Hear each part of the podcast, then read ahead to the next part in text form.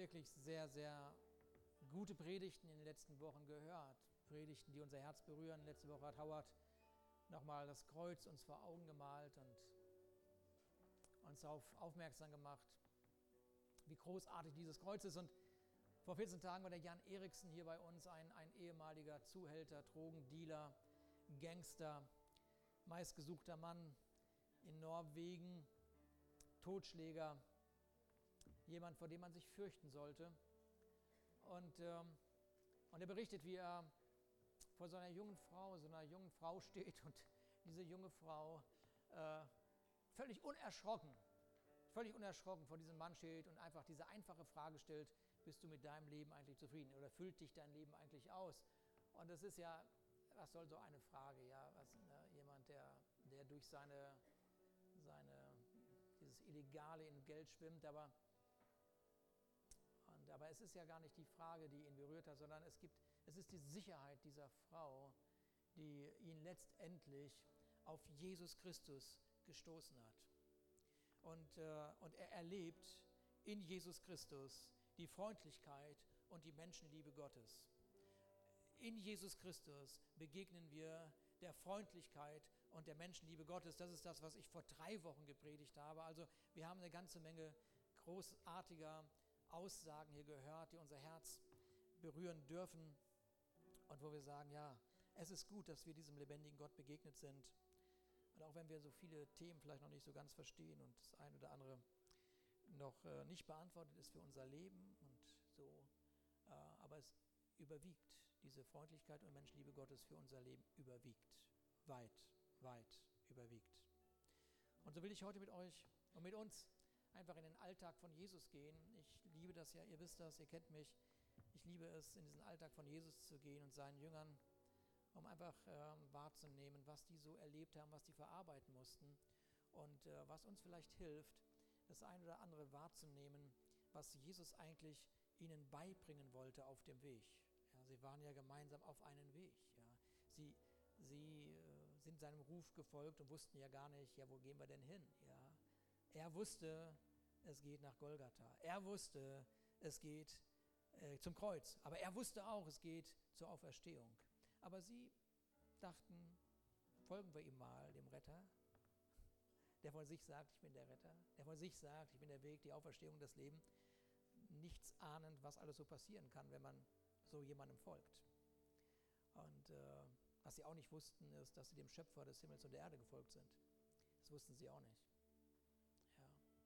Wir, die wir das, die Bibel in der Hand halten und die Geschichten lesen, wir haben eine ganz andere Sichtweise auf das Leben von Jesus. Wir können über das Leben von den Jüngern äh, schmunzeln und uns vornehmen, niemals so zu reagieren oder auch über uns zu lachen und feststellen, oh ja, kenne ich diesen Charakterzug. Und das sind außergewöhnliche Tage, die sie erleben. Und äh, ich starte einfach mit Markus 4, Vers 35, so eine Aussage, die so ungewöhnlich ja gar nicht ist, dass Jesus einfach sagt, so Jungs, wir müssen mal an das andere Ufer. So, das ist so eine alltägliche Sache zu der Zeit. Ja, das war ja das Fortbewegungsmittel, um alle Dörfer in, in Nähe des Sees zu erreichen. Und jetzt sagt er einfach äh, so, lass uns mal los, wir müssen an das andere Ufer fahren. Und es ist halt, ja, da machen wir das halt. Die Jünger wissen nicht, warum Jesus das sagt. Die Jünger wissen das nicht. Aber Jesus weiß, warum er das sagt. Jesus weiß, dass auf der anderen Seite des Ufers ein Mann ist, den alle aufgegeben haben. Sie hatten ihn aufgegeben. Da ist ein Mann, der in den schrecklichsten Gebundenheiten lebt, der ausgestoßen, in Ketten gefesselt, an irgendwelchen Felsen gebunden war, weil man ihn nicht mehr bändigen konnte. Das ist eine unvorstellbare Aussage. Ich weiß nur, dass das für mich das unvorstellbar ist, bis zu dem Tag, wo ich einmal einen Besuch machen durfte in einer geschlossenen Anstalt. Ich weiß nicht, ob man das überhaupt noch so sagen darf, geschlossene Anstalt, aber es ist, ist so in meiner Erinnerung, vielleicht nennt man das heute anders. Aber wo ich, wo ich Dinge gesehen habe, die außerhalb meiner Vorstellung waren, dass ein Mensch so, so sein kann. Und so ein bisschen das ist das, was ich vor Augen habe, dass Jesus den Jüngern nur sagt, wir müssen auf die andere Seite, aber auf der anderen Seite so ein Mensch war. Für den es keine Hoffnung mehr gab, für den es keine Perspektive mehr gab. Der aufgegeben worden ist von all seinen Verwandten, aufgegeben ist von der ganzen Gesellschaft.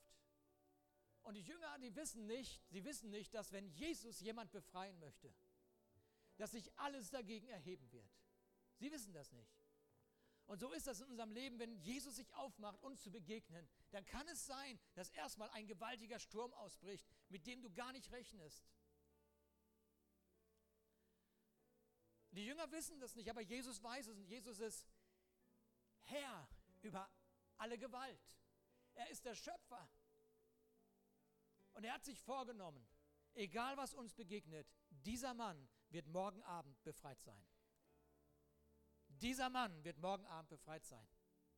Was die Jünger nicht wussten, dass es die schlimmste Nacht ihres Lebens sein würde, nicht weil sie diesem Mann begegnen, sondern weil sie einem Sturm begegnen, der verhindern möchte, dass der Schöpfer dieser Welt diesen Mann befreit. Und ihr Leben ist einfach nur hin und her gerissen in diesem Sturm. Hin und her gerissen in dem Sturm, in dieser Nacht. Das war ein Sturm, den sie sich haben nicht vorstellen können, als Jesus sagte, lass uns auf die andere Seite gehen. Sie dachten, es wird eine Spazierfahrt und wir werden schön predigen und alles wird schön sein, wir werden Brot vermehren, wir werden irgendwie applaudiert, Applaus bekommen und so weiter. Was sie nicht wussten, dass ihr Leben, dass ihr Leben, dass ihr Leben angegriffen wurde in dieser Nacht, damit jemand befreit werden konnte. Und so stehen sie nachts auf und sie wecken Jesus und sagen, Jesus, weißt du nicht, was los ist? Und das ist immer spannend, dass man solche, solche, solche Momente sieht in der Bibel. Wir wissen, Jesus ist der Schöpfer des Himmels und der Erde. Und diese Frage ist irgendwie lächerlich. Weißt du nicht, was los ist? Natürlich weiß ich, was los ist, deswegen schlafe ich doch. Deswegen bin ich doch so entspannt. Aber er steht auf und die Jünger staunen, weil diese Gewalten, diese Gewalten sich beugen müssen vor dem Schöpfer. Sie haben ihn noch nicht wirklich erkannt, aber sie sind sehr stolz auf ihn. Guck mal, sogar die Wellen, die Wellen müssen ihm gehorchen. Schau dir das doch mal an. Was haben wir für einen super Freund hier an unserer Seite? Sie wussten nicht, dass sich Mächte und Gewalten aufgetan haben, zu verhindern, dass Jesus einen Menschen befreit. Aber es ist Jesus Christus selber, der, der weiß, er weiß, wer derjenige ist, der nicht möchte, dass Menschen befreit sind, befreit werden. Und so, so wird einfach diesem diesem, diesem Feind geboten. Ja. Diesem Feind wird geboten und er muss sich unterordnen. Und ich rufe das in deinem Leben heute Morgen aus. Es gibt wahrscheinlich irgendwelche Stürme. Jeder geht von uns durch Stürme in seinem Leben. Nur weil wir Christen sind, nur weil wir hier in dieser Gemeinde sind, heißt das nicht, dass wir hier jeden Tag Friede, Freude und so weiter haben, sondern, sondern es gibt Stürme. Aber am anderen Ufer ist Jesus, der sagt, Leute, ich habe alles im Griff. Ja, und ich bin da um Befreiung und Rettung zu schenken. Und dann sind sie am anderen Ufer und da ist dieser Mann, der, ich will das gar nicht so viel vorlesen, aber es ist dieser andere Mann, der haust dort in den Grabhöhlen und niemand war mehr in der Lage, ihn zu bändigen, nicht einmal mit Ketten, nicht einmal mit Ketten. Aber diese Menschenliebe Gottes, die Menschenliebe Gottes ist ja da, sie ist ja da, sie ist ja da. Und dann erleben wir und die Jünger erleben, wie an diesem anderen Ufer, an dieser anderen Seite ein Mann aus der Bedeutungslosigkeit, aus der Verachtung, aus der Verzweiflung herausgeholt wird. Und sie erleben, wie dieser Mann von Jesus selber, von Jesus selber in seine Bestimmung geführt wird. Von gebunden, mit Ketten an Felsen angekettet, in seine Bestimmung geführt. Was für ein Gott! Was für ein Gott! Wir sind heute zusammen weil wir an diesen Gott glauben. Was interessiert uns die Gebundenheit? Uns interessiert, dass Jesus gekommen ist, um alle Geplagten und Gebundenen zu befreien. Darum sind wir hier, um dieser Stadt und diesem Land genau das zu demonstrieren und zu sagen, Gott weiß, was er tut. Gott weiß, was er tut. Und so heißt es am Ende der Geschichte, da ging der Mann fort und begann im Zehn-Städte-Gebiet zu verkündigen, was Jesus für ihn getan hatte und alle staunten. Alle staunten. Er hatte ein Zeugnis in seinem Herzen. Es gibt einen Gott und dieser Gott hat mich durch seinen Sohn befreit. Und die Jünger freuen sich. Sie waren dabei. Eine außergewöhnliche Geschichte. Und kaum haben sie sich erholt, wenn sie sich überhaupt erholt haben. Das muss man sich, das muss man auch verarbeiten irgendwie, ja. So, irgend so ein, so ein völlig abgedrehter, verrückter, gebundener Mann. Plötzlich völlig normal. Aber dann hören Sie, wie Jesus sagt, wir müssen ins andere Ufer. Was? Waren wir doch jetzt erst. Doch, doch, wir müssen nochmal wieder ins andere Ufer. Und wieder packen sie alles in das Boot. Packen wieder alles in das Boot. Und was, was passiert dort am anderen Ufer? Wieder eine große Menschenmenge versammelt sich sofort. Und, und wieder kommt ein Mann voller Verzweiflung. Die Jünger, die Jünger sind unterwegs mit Jesus und kommen aus dem Staunen nicht mehr raus, sind auf der anderen Seite eine große Menschenmenge und wieder ein Mann kommt und sagt, Jesus, du musst sofort, ihr müsst sofort kommen, du musst meiner Tochter die Hand auflegen. Meine Tochter ist sterbenskrank. Meine Tochter liegt im Sterben. Sie wird nicht am Leben bleiben, wenn du ihr nicht die Hand auflegst. Und dann gibt es diesen einfachen Satz, diesen einfachen Satz, diesen einfachen Satz, den ich so sehr liebe, weil das ist, das sind die Sätze, die das Herz Gottes zeigen. Nämlich dieser einfache Satz, und Jesus ging mit ihm hey, das ist, das ist, das ist alles, was ein Mensch braucht. Dass Jesus mit ihm geht. Dass Jesus mit dir geht. Dass Jesus am Ende dieses Gottesdienstes, dass du ihn nicht hier lässt und sagst, okay, das war ganz nett mit dir, sondern dass du sagst, okay, Jesus, ich nehme dich mit. Ich lasse dich in mein Herz, ich lasse dich in mein Leben, ich nehme dich mit in meinen Lebensalltag, denn es gibt genau die Situation, wo ich nicht mehr weiß, was ich machen soll. Und unterwegs, unterwegs werden sie auch noch von einer Frau aufgehalten. Ihr kennt diese ganzen Geschichten, aber ich möchte gerne euch dieses so ein bisschen vor Augen führen, was passiert, weil das ist nicht das Ende und ich hoffe, dass ich das alles so auf dem so zeigen kann, was Gott mir da gestern gezeigt hat. Und da kommt diese Frau, vielleicht kennt ihr die Geschichte, eine Frau, die seit Jahren von einer Krankheit geplagt wird Sie hat irgendwie von Jesus gehört und sie nimmt sich vor, ich werde ihn heimlich berühren. Ich werde ihn heimlich berühren. Und vielleicht sitzt du heute Morgen hier, vielleicht sitzt du hier und du sagst, das braucht keiner wissen, aber ich werde heute Morgen heimlich Jesus berühren. Heimlich, nur heimlich, in meinem Herzen. Ich will das gar nicht laut und deutlich machen, aber in meinem Herzen berühre ich ihn ganz heimlich. Und weißt du, was passiert? Es passiert genau das, was in der Geschichte passiert. Jesus weiß, dass du ihn berührst. Jesus weiß das. Jesus weiß, dass du ihn berührst. Er ist dein Schöpfer. Er weiß, dass du ihn berührst. Und deshalb, in dieser Geschichte dreht sich Jesus um und er fragt, wer hat mich berührt? wer war denn das? Wer hat mich berührt? Wer hat mich berührt? Er sagt das nicht, damit er das auch irgendwie mit, das, das, das, äh, er sagt das nicht, weil er es nicht weiß, sondern er sagt es, weil er ein Urteil fällen möchte über diese wunderbare Frau, die seit zwölf Jahren geplagt ist. Er möchte ein Urteil fällen. Er möchte in ihr Herz sprechen. Das ist die Menschenliebe und Freundlichkeit Gottes. Er möchte in ihr Herz, er möchte in ihr Herz sprechen. Es ist Zeit, dass diese Frau etwas hört, was ihr noch nicht gesagt worden ist. Und so dreht sich Jesus um und die Menschen sind alle nervös und sagen, Mensch, Jesus, wir müssen los. Hier, das, das Kind, das liegt im Sterben. Aber er, er sagt, nein, nein, kein, kein, kein, kein Problem, kein Problem. Ich muss erst dieser Frau sagen, wer sie ist.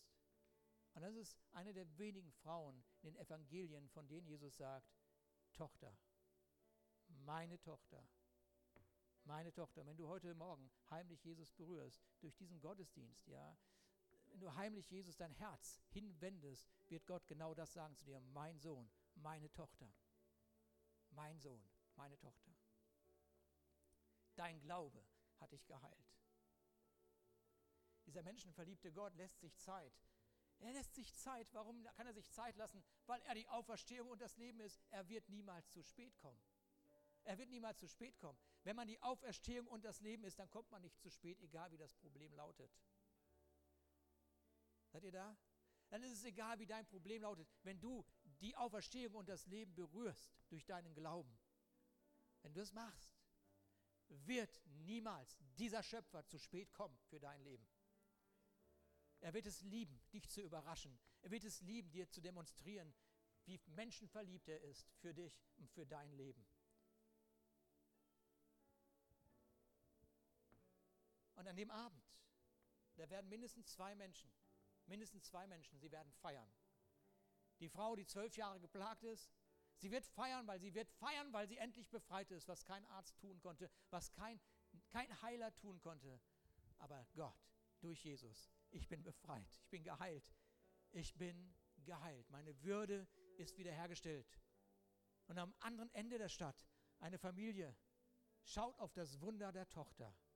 Es, sie ist ihnen wieder geschenkt worden. Sie lag tot, aber Jesus, die Auferstehung und das Leben, berührt dieses Kind.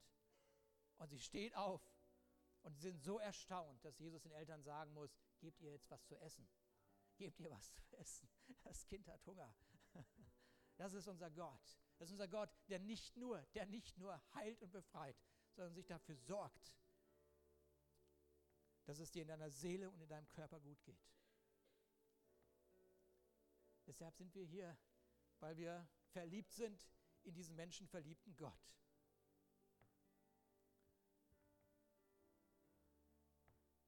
Und die Jünger hören, wie Jesus sagt, wir müssen weiterziehen. Ich muss mal in meine Heimatstadt, nach Nazareth. Das ist schon am nächsten Tag oder so. Von dort heißt es in Kapitel 6 im Markus-Evangelium, von dort zog Jesus weiter und ging in seine Heimatstadt. Und es ist interessant, dass hier der nächste Satz, dieser Nachsatz ist, seine Jünger begleiteten ihn. Das ist doch normal. Aber es ist nichts normal in der Bibel. Es ist nichts gewöhnlich. Wenn das da steht, dann muss man immer gucken, was, was, was, wieso. Wieso begleiten ihn seine Jünger? Jesus möchte ihnen etwas zeigen. Und ich hoffe sehr, dass wir das heute Morgen wirklich erleben, was er ihnen zeigen wollte, weil ich glaube, es wichtig ist für unser Leben. Und dann ist er dort und er ist, äh, es ist Sabbat und es wird in der Synagoge gelehrt, es sind viele Zuhörer da. Und dann lesen wir, erstaunt fragen sie, woher hat der Mann das alles? Was ist das für eine Weisheit, die ihm da gegeben ist? Und wie kommt es, dass solche Wunder durch ihn geschehen?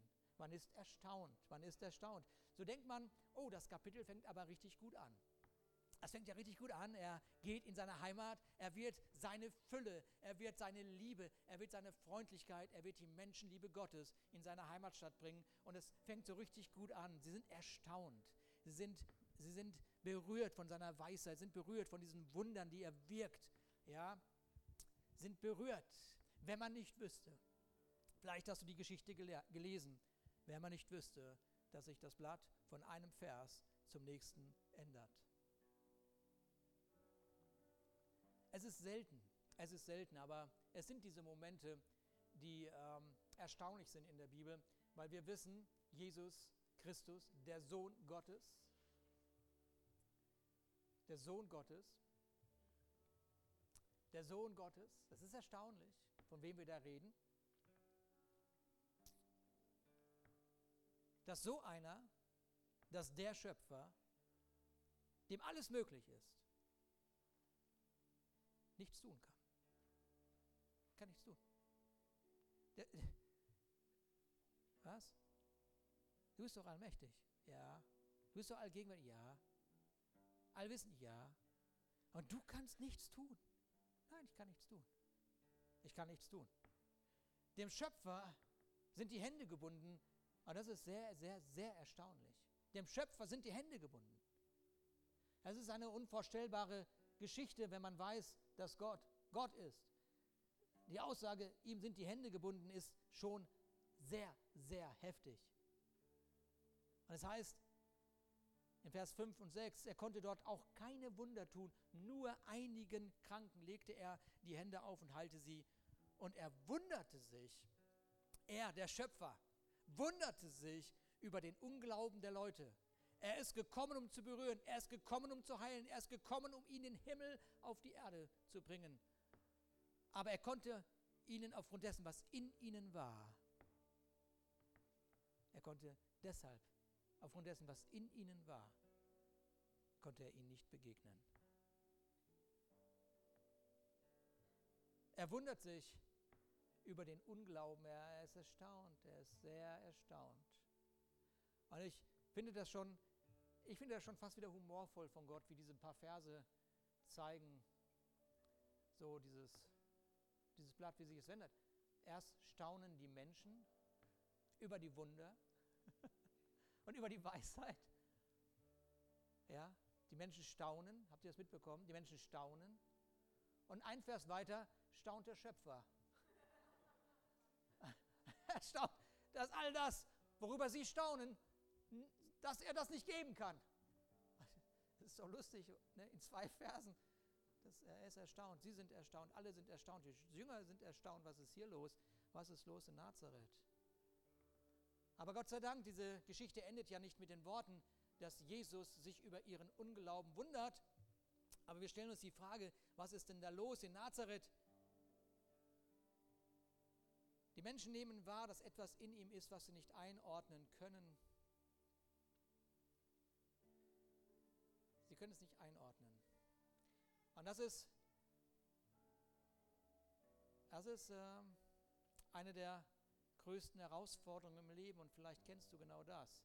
Wenn die, die einem am nächsten sind, einen nicht akzeptieren,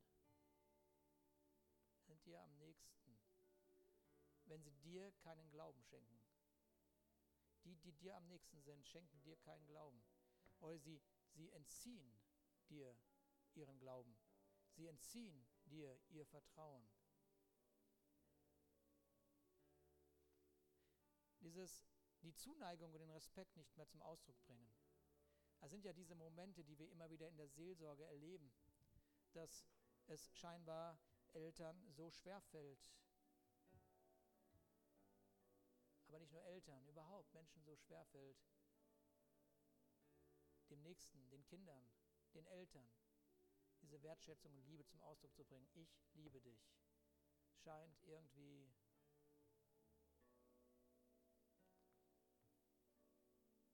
irgendwie zu schwer zu sein. Aber der Himmel, dieser Gott, der Schöpfer, hat, bevor du überhaupt dieses Wort formulieren konntest, gesagt, ich liebe dich. Er hat dich zuerst geliebt. Wort gesprochen, das dein Leben überhaupt zum Ausdruck kommen konnte.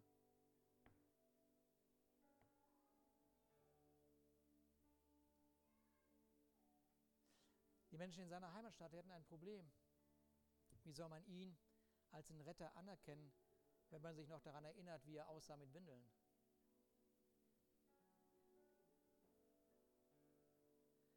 Wie soll man glauben können, dass er gekommen war, um die Sünden der Welt auf sich zu nehmen, wenn man vielleicht an dem Tisch saß, den er gezimmert hat? Man sieht dann die Wunder nicht mehr, wenn man sich daran gewöhnt hat. Alle waren erstaunt, bis einer. Alle waren erstaunt, alle waren erstaunt. Bis einer sagte, warte mal, Moment mal kurz, lass uns noch mal ganz kurz nachdenken, wer er ist. Alle waren erstaunt, bis einer sagte, bis einer sagte, ist das nicht einer von uns? Und ich habe darüber nachgedacht und vielleicht kann ich das noch ein bisschen ausarbeiten, aber, aber sie urteilen weniger über Jesus, sie urteilen mehr über sich. Ist das nicht einer von uns? Was heißt das, ist einer von uns? Heißt das, dass einer von uns das nicht sein kann? Heißt das, dass aus deiner Mitte, aus deinem Leben nicht etwas hervorkommen kann? Wenn du sagst, ist das nicht einer von uns? Kann das sein, dass es mehr ein Urteil über das Leben der Leute in Nazareth war, als ein Urteil über Jesus? Ist das nicht einer von uns? Kann etwas, werden wir gleich noch sehen, Gutes kommen aus unserer Stadt?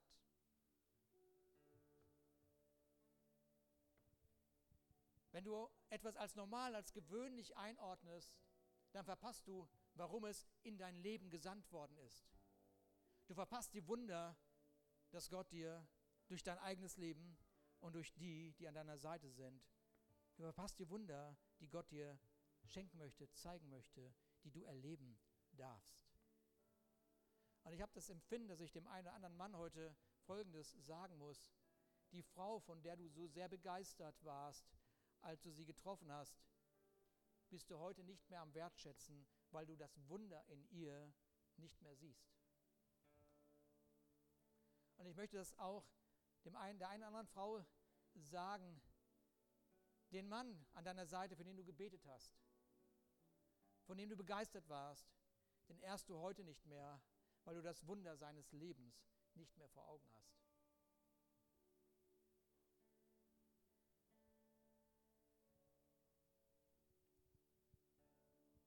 Gott hat, wenn er über dein Leben nachdenkt, jederzeit das Wunder deines Lebens vor Augen.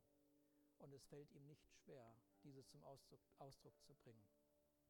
Da sagte Jesus zu ihnen, ein Prophet gilt nirgends so wenig wie in seiner Heimatstadt, bei seinen Verwandten und seiner eigenen Familie. Ja, vielleicht hast du deine Kinder schon ewig nicht mehr sagen hören nach dem Essen Danke. Danke. Danke. Vielleicht willst du das ja auch gar nicht hören, weil es für dich so selbstverständlich ist. Ist so normal geworden. Und auf der einen Seite ist es ja sogar so, wenn man sich an etwas gewöhnt hat, dann kann es auch ein Kompliment sein. Kompliment sein für den, der so beständig ist und versorgt. Selbstverständlich versorgt. Es kann für dein Leben ein Kompliment sein. Und das kann uns auch in der Gemeinde passieren. Man gewöhnt sich an diese ganzen hervorragenden Dienste, die wir hier haben. Dieser Welcome-Dienst, der für Ordnung, Sicherheit sorgt und der uns jeden, jeden Sonntag mit einem Lächeln willkommen heißt. Aber dann gewöhnt man sich daran und es ist selbstverständlich und man weiß gar nicht mehr, wie besonders das ist. Es könnte ein Kompliment sein für die Weltkammler, weil, weil man hat sich daran gewöhnt, dass sie uns so hervorragend dienen. Man hat sich daran gewöhnt, wie unsere Kindermitarbeiter Sonntag für Sonntag 50, 60 Kinder versorgen. Man hat sich daran gewöhnt. Danke, das ist ein Kompliment, dass man sich daran gewöhnt hat, weil es ist so, so ruhig, es läuft so schön, es läuft so reibungslos, zumindest das, was wir sehen. Und der Sascha, unser Technikleiter, hat mal gesagt, wenn keiner was sagt, haben wir alles richtig gemacht. und ich sagte, ja, das stimmt. Aber ich sagte ihm, es stimmt aber auch, dass wir uns niemals daran gewöhnen sollten, wie besonders der Sonntagsmorgens Gottesdienst ist. Wir sollten uns niemals daran gewöhnen. Und wir sollten uns sowieso nicht nehmen lassen, dass jeder Sonntag ein besonderer Moment ist. Weil, weil ein Gottesdienst bedeutet ja ein Gottesdienst bedeutet ja was, oder? Da, wo zwei oder drei versammelt sind in meinem Namen, da bin ich mitten unter ihnen, heißt es in der Bibel. Mit anderen Worten, Gott, der Schöpfer des Himmels und der Erde, ist hier mitten unter uns. Und ich glaube, wir sollten uns nicht daran gewöhnen, sondern, sondern sollten wahrnehmen, warte mal, wenn ich mich daran gewöhne, dann äh, ist da auch nichts Besonderes mit dran. Dann erwarte ich aber auch nicht mehr ein großes Wunder. Aber jeder Gottesdienst trägt an sich ein großes Wunder. Und äh, es wäre gut, wenn du dieses Wunder für dein Leben nicht abhältst. Es wäre gut, wenn du eine Entscheidung triffst und sagst, okay Gott, was auch immer du heute Morgen hast, es ist kein gewöhnlicher Tag. Es ist der Sonntagmorgen. Es ist der Tag, an dem ich hier bin, der in meinem Kalender steht, den ich wertschätze und den ich brauche, weil ich brauche die Gemeinschaft mit meinen Freunden und ich brauche die Gemeinschaft mit dir. Gott, gib mir alles, was du hast. Gib mir Heilung, gib mir Gnade, gib mir Frieden. Ich nehme alles, was du mitgebracht hast. Ich nehme alles mit. Und so gehen wir zurück zu Jesus. Und Jesus ist nicht nach Nazareth gegangen, um sich durch die Komplimente heilen zu lassen. Denn das ist die andere Seite der Medaille ja, dass man Komplimente nach Komplimenten Ausschau hält, damit man dadurch geheilt wird. Das wäre keine gute Voraussetzung, um zu dienen. Aber dieser Jesus, der kommt mit der gleichen Auferstehungskraft, wie wir sie gerade gesehen haben, wie er diesen, diesen Besessenen befreit hat, wie er diese Frau gerettet hat und wie er dieses kleine Mädchen zum Leben erweckt hat. Mit dieser gleichen Kraft ist Jesus in Nazareth. Aber ihr Blick, ihr Blick limitiert seine Kraft. Ihr Blick limitiert seine Kraft. Nicht, nicht Jesus ist limitiert. Ihr Blick. Das, was sie denken über ihn, das, was sie sagen über ihn, limitiert seine Kraft. Ich überspringe hier was, Thomas, du musst das jetzt nicht alles anklicken. Die Menschen in Nazareth, die Menschen in Nazareth, sie, sie verleugneten ja gar nicht die Wunder, die er gewirkt hat. Sie sagten ja nicht, dass er keine Wunder wirkt, dass alles Quatsch ist. Sie verleugneten auch nicht seine Weisheit, aber sie empfingen kein Wunder, weil er in ihren Augen so gewöhnlich war, wie sie dachten über sich. Aber das ist immer so, weißt du, Es ist so. Manchmal ist man auf dieses Außergewöhnliche so, so, ver, so fixiert, dass man das Gewöhnliche nicht mehr sieht.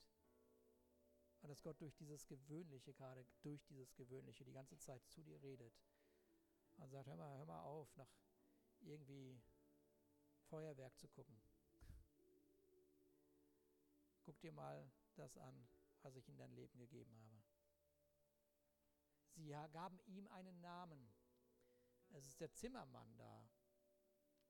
Und was richtig frech war für ihre Zeit, was richtig frech war für ihre Zeit, war nicht der Zimmermann, richtig frech war, dass sie sagten, ist das nicht der Sohn der Maria? Das verstehen wir vielleicht heute nicht, dass das frech war, aber eigentlich zu der Zeit nannte man den Sohn immer in Bezug auf seinen Vater. Aber hier sehen wir das ganze Dilemma der Stadt Nazareth. Ich meine, Josef kann schon gestorben sein und trotzdem hätte man eigentlich, aufgrund der Tradition, hätte man sagen müssen, ist das nicht der Sohn Josefs? Hätte man sagen müssen.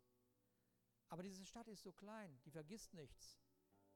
Kennt man den Vater von Jesus? Kennt, kennt man ihn eigentlich wirklich? Vielleicht hat er das ja von ihr, dieses Verrücktsein. Äh, das ist ja, das ist halt in der Familie irgendwie, ne? Die werden auch nicht besser, diese Familie. Das ist so, ne? Sie sagte, da wären Engel gekommen. Blödsinn. Jeder weiß, dass das nicht funktioniert. Der arme Josef, was hat der alles getragen? Eine Kleinstadt vergisst nicht. Sie umarmen mehr die Krankheit als die Möglichkeit der Heilung. Und es gibt diesen einen Mann in der Bibel, der sagt gar nicht so viel in der Bibel, aber er sagt einen Satz, zumindest den, den ich in dem Zusammenhang gefunden habe. Er sagt einen Satz und das beschreibt das ganze Dilemma von Nazareth. Es ist dieser, dieser Philippus zunächst einmal, das ist aber noch nicht der Mann, der was gesagt hat, aber der Philippus hat auch was gesagt, aber der sagt, nachdem er einen Tag mit Jesus zusammen war, seinen ersten Tag mit Jesus, da rennt er zu Nathanael. Nathanael, ich habe ihn gefunden.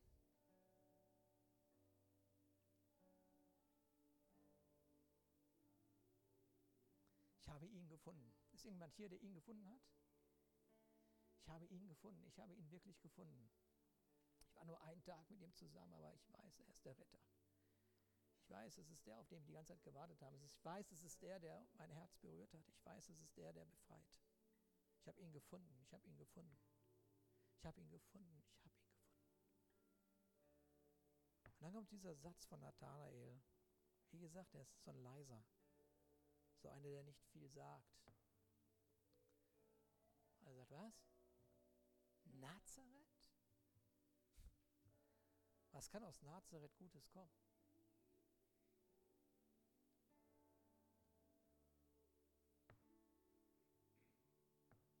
Diese Leute aus Nazareth, sie haben nicht nur nicht empfangen, weil sie sich mit Jesus verglichen hatten, sondern weil sie sich daran gewöhnt hatten, an diese Aussage, dass aus ihnen nichts Gutes kommen kann.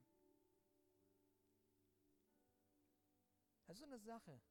Du wirfst einen Blick auf dich selbst und du wirst selber durch diesen Blick geprägt. Als ich vor Jahren den Bürgermeister dieser Stadt besucht hatte, ich glaube, Elgin, du warst mit dabei und Carmen auch, da hatten wir so auf dem Herzen, eine stadtbekannte Familie hier in unserer Stadt zu helfen. Und ich werde das nicht vergessen, dass der Bürgermeister sagte, vergessen es, das Problem der Familie ist, dass sie von Generation zu Generation ihre Probleme mitnehmen. Und wenn man in so einem Umfeld aufwächst, kommt irgendwann der Moment, dass du nicht mehr glaubst, dass sich noch was ändern kann. Die Vergangenheit hält einen gefangen. Man hat Schuld an dieser Vergangenheit, aber diese Vergangenheit ist einfach da, die ist präsent. Es war noch niemals ihre Entscheidung, sind hineingeboren. Gefangen in der Meinung und im Urteil anderer. Und so waren sie über Jesus erstaunt und gleichzeitig verunsichert, weil sie sich nicht vorstellen konnten, dass etwas Gutes aus ihrer Mitte hätte kommen können. Und vielleicht kennst du ja dein Nazareth. Vielleicht gibt es diesen Ort, in dem du selber gefangen bist. Da ist etwas, das in dir glaubt, dass Gott gut ist, aber dann ist da der Gedanke, der nicht zulassen möchte, dass so etwas, wie, so, so etwas Gutes wie Jesus durch dein Leben zum Ausdruck kommen kann. Auf keinen Fall Nazareth, auf keinen Fall ich. Sie lehnten nicht Jesus ab, sie lehnten sich selber ab.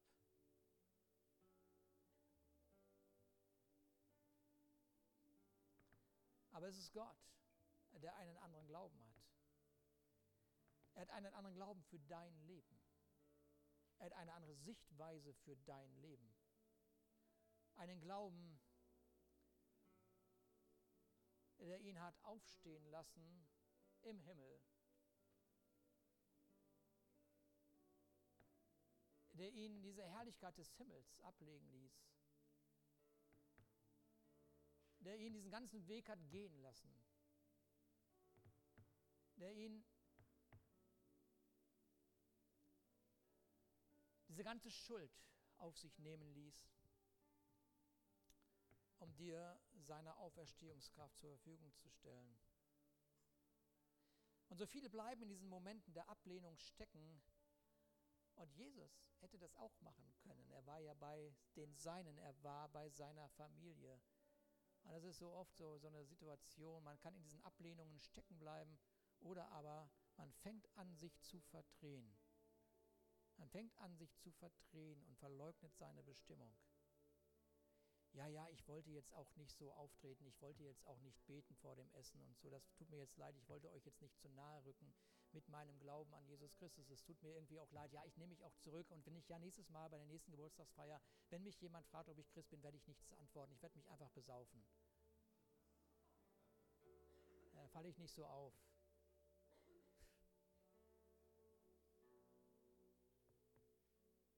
Ist schon gut. Also, ja, es ist ja auch was Privates hier, mein Glaube.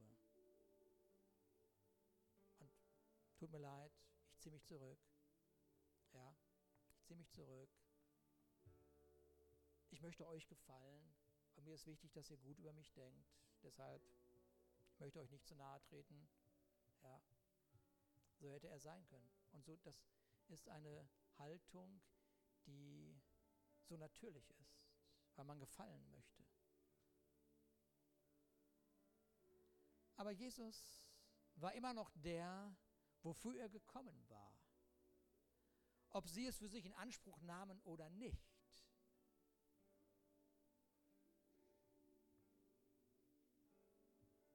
So, Nazareth ist gar nicht der Ort. Nazareth ist eine Perspektive. Eine Perspektive kann dich gefangen nehmen. Jesus war erstaunt über ihren fehlenden Glauben. Aber das nächste, was Jesus macht, ist im Vers, im Vers was? Vers 6, Markus 6, 6, ganz einfach, ganz einfach. Was macht er? Und er wundert sich über ihren Unglauben und er zog durch die Dörfer ringsrum und lehrte. ich staune über den Unglauben, aber ich weiß, wer ich bin. und jetzt gehe ich einfach mal weiter. Jetzt gehe ich einfach mal weiter und bringe das weiter, was der Vater in seinem Herzen hat für die Dörfer, für die Menschen. Wenn du nicht glaubst, ich gehe weiter. Ich gehe weiter. Ich bin immer noch der Prophet. Ich bin immer noch der mit einem Wort diese Welt erschaffen hat. Und jetzt wird mir plötzlich klar, weil das ist immer noch nicht das Ende der Geschichte.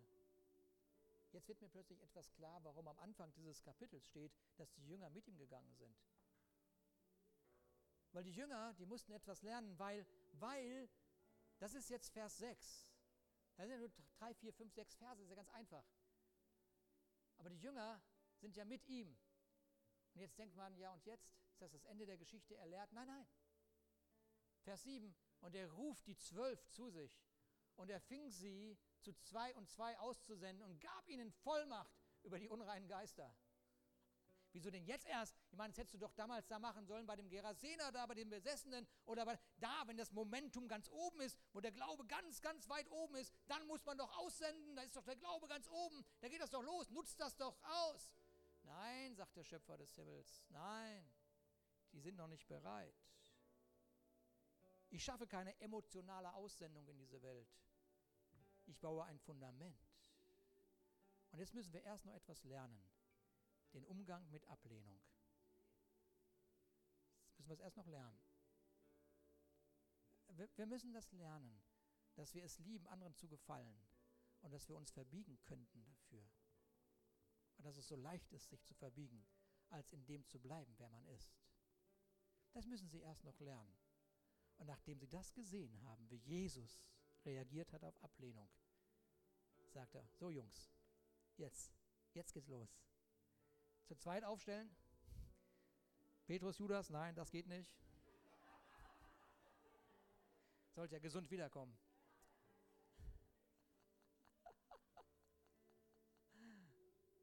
Kaum nicht so steif, Jungs. Alles gut. Wird ein paar Überraschungen geben. Gibt es ein paar Leute, die sind nicht so gesund. Sollte das vorkommen, einfach Hände auflegen, beten. Okay. Also macht euch keine Sorgen hier mit dieser Versorgung. Nehmt am besten gar nichts mit. Geht einfach los. Ich bin bei euch. Versorgung kommt. Da, wo der Schöpfer ist, ist Versorgung. Ach, und übrigens hattet ihr jetzt gelernt, falls euch jemand nicht mag. Falls euch jemand nicht mag, falls irgendwie jemand sagt, ihr nicht, ihr kommt hier nicht rein oder so, falls das irgendwie so, sollte das vorkommen, Staub abschütteln. Einfach abschütteln. Ne, haben wir doch jetzt gelernt. Und dann geht es weiter. Nicht stehen bleiben. Weitermachen. Wir haben einen Auftrag. Wir haben einen Auftrag hier zu erfüllen in dieser Stadt und in diesem Land. Und dann zogen sie aus und sie predigten Buße. Und Buße ist nicht, dass sie sagten, auf geht's, ihr seid so schlecht. Sie sagten, das Königreich ist mitten unter uns. Das Königreich ist mitten unter uns. Und das macht sich nichts daraus, dass es abgelehnt wird, weil es in sich sicher ist. Es ist in sich sicher, dieses Königreich. Danke, Jesus. Wir dachten, Ablehnung sei das Ende der Geschichte. Nein, nein, Ablehnung ist nicht das Ende der Geschichte. Das Ende der Geschichte ist, dass Menschen befreit werden, weil sich Menschen nicht abgelehnt, ablehnen ließen.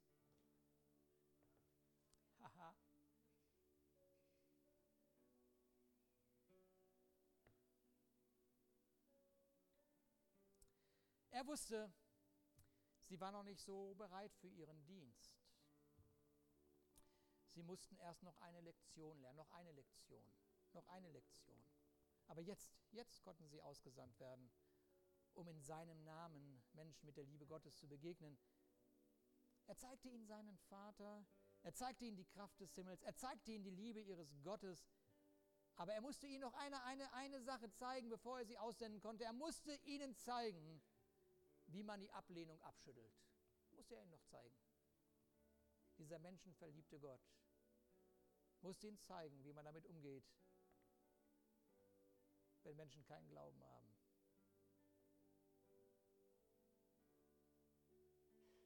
Er musste ihnen noch einmal zeigen und sagen, es wird nicht immer so gehen, wie du es dir vorstellst und nicht jeder sieht, was du möchtest, was gesehen wird und niemand und nicht jeder hört, was du sagst. Und auch du wirst Fehler machen und du wirst dich nicht richtig verhalten aber weißt du, du wirst die Ablehnung abschütteln und im Glauben vorangehen. Du wirst im Glauben vorangehen. Hör auf, dich für Menschen zu verbiegen, damit sie dir applaudieren. Höre auf, von Menschen das zu erwarten, was nur Gott dir geben kann. Und dieser Weg von Jesus, dieser Weg von Jesus, der Weg zur Auferstehung, war gepflastert mit Ablehnung. Aber es ist Petrus. Petrus, der dabei war. Der dabei war, der es gesehen hat. Der mitgehört hat und die Lektionen gelernt hat. Er steht auf und predigt. Das erste Mal predigt er. Und er sagt, Jesus Christus ist der Stein, den ihr, die Bauleute, also die, die ihr Leben le bauen, Jesus Christus ist der Stein, den ihr, die Bauleute, voller Verachtung beiseite geschoben habt. Aber der ist zum Eckstein geworden. Und bei niemand anderem ist Rettung zu finden. Unter dem ganzen Himmel ist uns kein Mensch, kein anderer Name gegeben, durch den wir gerettet werden können. Jesus Christus. Halleluja. Ich liebe diesen Jesus und ich liebe diese Liebe, mit der er seine Jünger vorbereitet für die Zeit, wenn er nicht bei ihnen sein kann. Aber er sandte seinen Geist, um dich zu erfüllen. Um dich daran zu erinnern, dass du Sohn oder Tochter bist. Und dass es ihm ein Privileg war, irgendwann in deinem Leben stehen zu bleiben und zu sagen, Tochter, Sohn, dein Glaube hat dich geheilt. So schüttel die Ablehnung ab, schüttel ab dieses Bild, dass aus deinem Leben nichts Gutes hervorkommen kann. Wenn der Schöpfer für dich stehen geblieben ist und wenn du ihn heute Morgen heimlich berührt hast, dann ist alles durch dein Leben möglich. Wow. Diesen Jesus. Lass uns aufstehen.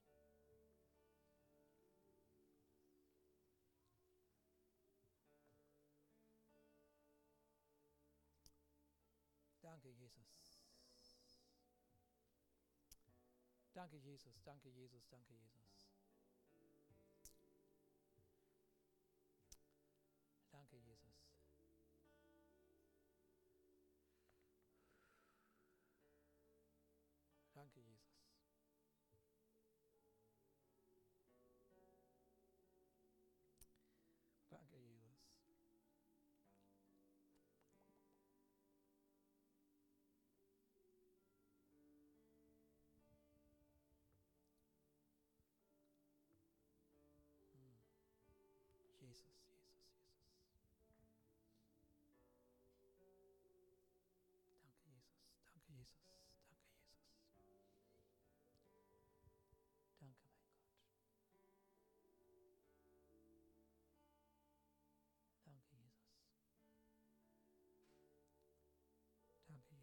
Vater, wir nehmen von dir in Empfang diese Liebe und wir danken dir, dass du uns heute Morgen darauf aufmerksam gemacht hast, dass auch du abgelehnt worden bist und wie du damit umgegangen bist und dass du dich nicht hast von deiner Bestimmung ziehen lassen, dass du dich nicht verbogen hast, sondern dass du das, wozu du beauftragt warst, dass du das zum Ausdruck gebracht hast mit deinem Leben.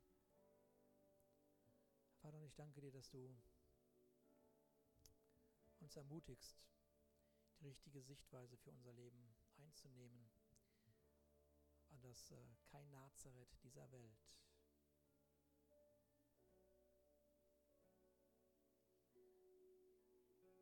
dass wir in keinem Nazareth dieser Welt gefangen bleiben müssen.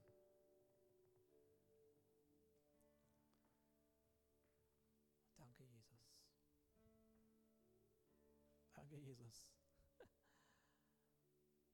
Weder ein Ort noch ein Zeitpunkt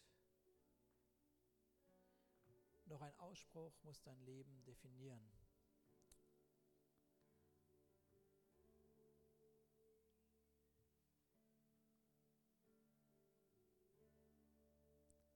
Es ist das Kreuz und die Begegnung mit Gott, die all diese schrecklichen Momente, die in deinem Leben geschehen sind, auf sich genommen hat, damit du befreit, voller Glück und voller Freude in dieser Gegenwart leben darfst und voller Zuversicht die Zukunft betrachtest. Danke, Jesus.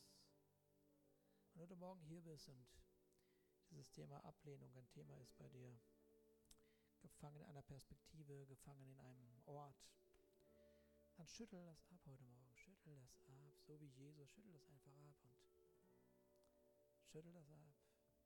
Richtig abschütteln. Abschütteln heißt nicht mehr davon bestimmen lassen. Die Perspektive Gottes einnehmen.